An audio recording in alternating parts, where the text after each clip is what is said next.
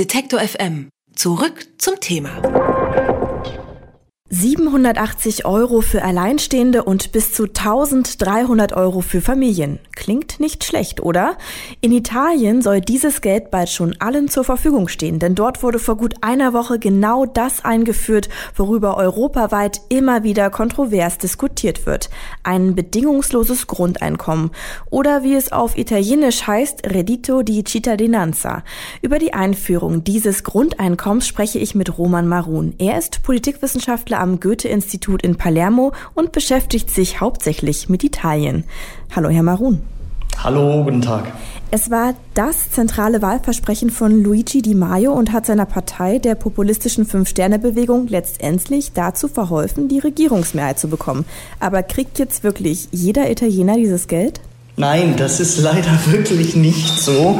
Ähm es gab viele Diskussionen und tatsächlich in der Welt ähm, des Movimento Cinque Stelle, der Fünf-Sterne-Bewegung, gab es früher tatsächlich wirklich diese Idee eines bedingungslosen Grundeinkommens.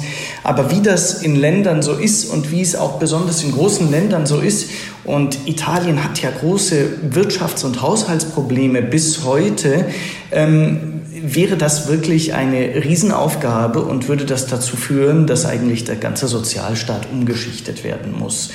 Und deshalb ist das Reddito di Cittadinanza, also ein Bürgergeld oder ein Bürgereinkommen, tatsächlich nur so etwas wie eine Armutshilfe wie eine Hilfe zur Armutsbekämpfung, die auch tatsächlich nur unter ganz bestimmten Umständen gezahlt wird und dann auch nur befristet gezahlt wird.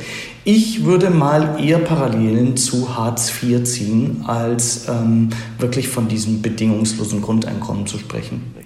Das heißt, äh, wer kann jetzt ja einen Antrag dafür stellen? Was sind das für Bedingungen, die erfüllt werden müssen? Ja, also ähm, Reddito di Cittadinanza startet in erster Linie wirklich als ähm, eine familienpolitische Maßnahme und die Voraussetzungen sind tatsächlich, dass mit dem, der Beantragung des Reddito di Cittadinanza tatsächlich auch eine Komponente eintritt der Arbeitssuche. Di Maio war selber in Deutschland und hat einen Tag bei der Arbeitsagentur, äh, bei der Agentur für Arbeit verbracht und sich wirklich informieren lassen auch über das deutsche System. Di Maio ist der äh, Führer des Movimento Cinque Stelle.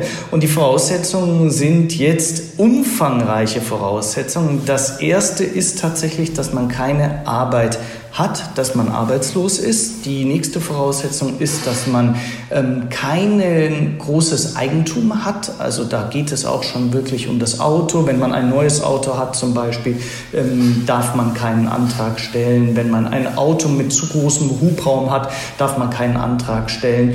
Was man haben darf, ist eine Wohnung oder auch ein Haus aber darüber darf man kein Immobilieneigentum hinaus haben und dann ähm, besteht eine ganz strenge Vorschrift, dass die Familie und ihre Komponenten insgesamt ähm, nicht über, ich glaube, 9.900 Euro im Jahr verdienen darf und dann kann man tatsächlich ähm, das Reddito di Cittadinanza beantragen.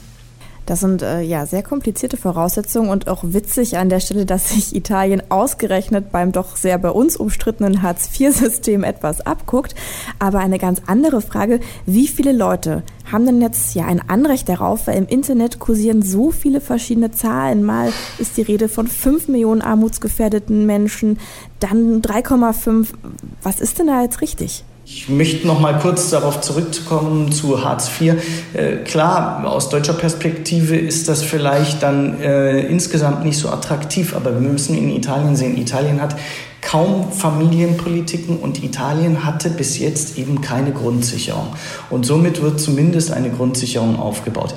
Ähm, der Finanzbedarf ist gedeckelt für diese Maßnahme. Das heißt, eigentlich ähm, müsste sozusagen, wenn das Geld wegbeantragt ist, ähm, dürfte dann eigentlich ähm, kein weiterer Antrag mehr erfolgen. Was die Zahlen betrifft, habe ich leider jetzt auch momentan keinen Überblick. Es wurde immer wieder durchgerechnet, wie viele Menschen tatsächlich ähm, in Frage kommen, wie groß da die Bedürftigkeit ist. Ähm, man weiß, glaube ich, jetzt in konkreten Zahlen einfach nur, ähm, dass ein Großteil wirklich eben äh, in Süditalien, in den ärmeren Gebieten des Landes sitzt muss man wahrscheinlich auch sehen, wie jetzt die Antragstellung verläuft. Was eine ganz andere Frage, die auf der ja, die mir unter den Nägeln brennt, ist, wie kann sich denn Italien das Versprechen überhaupt leisten? Denn Italien ist ja hoch verschuldet. Ja, ähm, das war eine ähm, Sache, die letztendlich auch die Opposition oder Unternehmerverbände ähm, oder auch eben die Europäische Kommission ähm, äh, moniert hat, ähm, dass eigentlich Italien dafür kein Geld hat, sondern dass Italien ähm, viel eher wirklich überschüssige Einnahmen dazu verwenden sollte, seine Haushaltsschulden ähm, zu bezahlen, zumindest abzubauen, weil dann ja durch diesen Schuldendienst auch die Zinszahlungen geringer werden oder eben klassische ähm, Wirtschaftspolitik zu betreiben, das heißt irgendwie Unternehmen zu entlasten und damit das Wirtschaftswachstum vielleicht zu steigern. Ähm, die aktuelle Regierung, ähm, ganz vorneweg eben Movimento Cinque Stelle, haben sich für einen anderen Schritt äh, entschieden. Ähm, das Geld ist ähm, auf dem Papier vorhanden, materiell nicht, sondern es wird definitiv dadurch ähm, zur Verfügung gestellt, indem Italien mehr Schulden macht. Wir erinnern uns, das war im Herbst letzten Jahres ja ein ganz großes Thema, dass ähm, die Regierung eine höhere Neuverschuldung angekündigt hat, als ursprünglich mit der Europäischen Kommission vereinbart äh, war. Also ähm, diese Armutssicherung wird ähm, in erster Linie auf Pump finanziert. Und den Haushaltsstreit, äh, den haben Sie ja gerade mit der EU schon mal angesprochen. Wie steht denn die jetzt insgesamt zu dem Projekt? Das wurde ja einfach mal so eingeführt. Ja, ähm, der wurde entschärft letzten Jahres und wir haben ja immer äh, Fristen, was die Haushaltspolitik betrifft, die sogenannten europäischen Halbjahre, europäischen Semester. Und ähm, man hat sich ja ähm, dann auf, eine, ähm, auf einen Mittelwert geeinigt bei der Neuverschuldung. Ob der dann tatsächlich jetzt in diesem Jahr erreicht wird oder beziehungsweise ähm, auch vielleicht deutlich übertroffen wird, ähm, das müssen wir sehen. Das hängt natürlich auch ganz stark davon ab, ob Italiens Wirtschaft wächst, ob sie schrumpft. Ähm, wir haben ja dieses Verhältnis von Neuverschuldung äh, zum äh, Bruttoinlandsprodukt. Und wenn das Bruttoinlandsprodukt natürlich schrumpfen sollte und die Neuverschuldung stärker ausfällt, als es geplant ist, dann schnellt natürlich dieser Wert ähm, extrem in die Höhe und sehr schnell. Ähm, also da ist der Streit ist natürlich nicht gelöst worden letztes Jahr, sondern er ist vertagt worden und das wird ein Thema, was uns, glaube ich, Richtung April wieder beschäftigen wird. Stichwort äh, Wirtschaftswachstum, Sie haben das gerade schon äh, angerissen. Dieses Programm ist ja nicht nur ein sehr teures Wahlgeschenk, es soll auch äh, armutsgefährdeten Menschen Arbeit verschaffen und eben die Wirtschaft wieder ankurbeln. Aber wie soll denn das gehen? Es gibt ja jetzt auch nicht irrsinnig viele Jobs in Italien, sonst hätten ja die Leute Jobs. Ja, das ist ein wesentlicher Kritikpunkt eben auch von den Unternehmern, von den Wirtschaftsverbänden, dass man sagt, ähm, äh, durch eine Umverteilung und durch eine Erhöhung vielleicht der Inlandsnachfrage, dadurch, dass arme äh, soziale Schichten äh, in Zukunft über mehr Einkommen verfügen werden, ähm, dass dadurch eigentlich per se erstmal keine neuen Arbeitsplätze zwingend geschaffen werden müssen.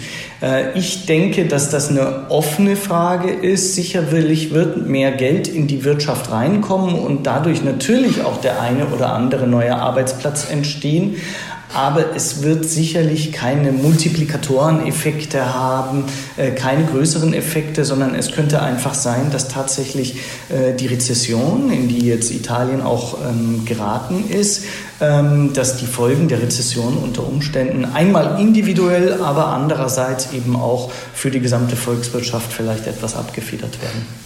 Es gibt ganz schön viele Auflagen, wie Sie es vorhin äh, schon aufgezählt haben. Es wird, die, die Ausgaben müssen kontrolliert werden. Es gibt so eine Pflicht zur Jobannahme. Wie bedingungslos ist denn dieses Grundeinkommen, was Italien jetzt eingeführt hat? Also das ist überhaupt nicht bedingungslos, wie gesagt, ähm, sondern es hat ähm, ganz knallharte äh, Bedingungen, die, äh, denke ich mal, auch für bedürftige Leute gar nicht so einfach sind zu erreichen. Und wie das System des Coachings, also es sollen sogenannte Navigators angestellt werden in ganz Italien, die dann die Bezieher dieses Reddito di Cittadinanza versuchen, möglichst schnell in Lohn und Brot zu bringen.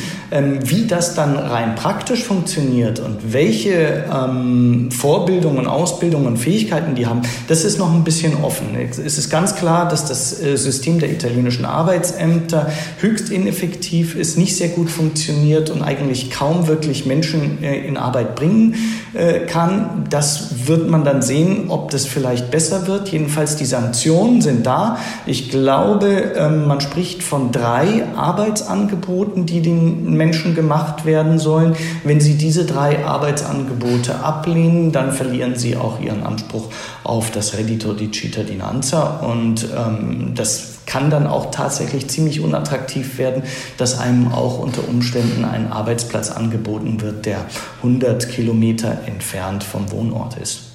Italien hat das Bürgergeld Reddito di Cittadinanza eingeführt und dieses angeblich bedingungslose Grundeinkommen ist doch nicht so bedingungslos, wie wir gerade gehört haben. Über das Vorhaben der Italiener habe ich mit dem Politikwissenschaftler Roman Marun gesprochen. Vielen Dank. Gerne.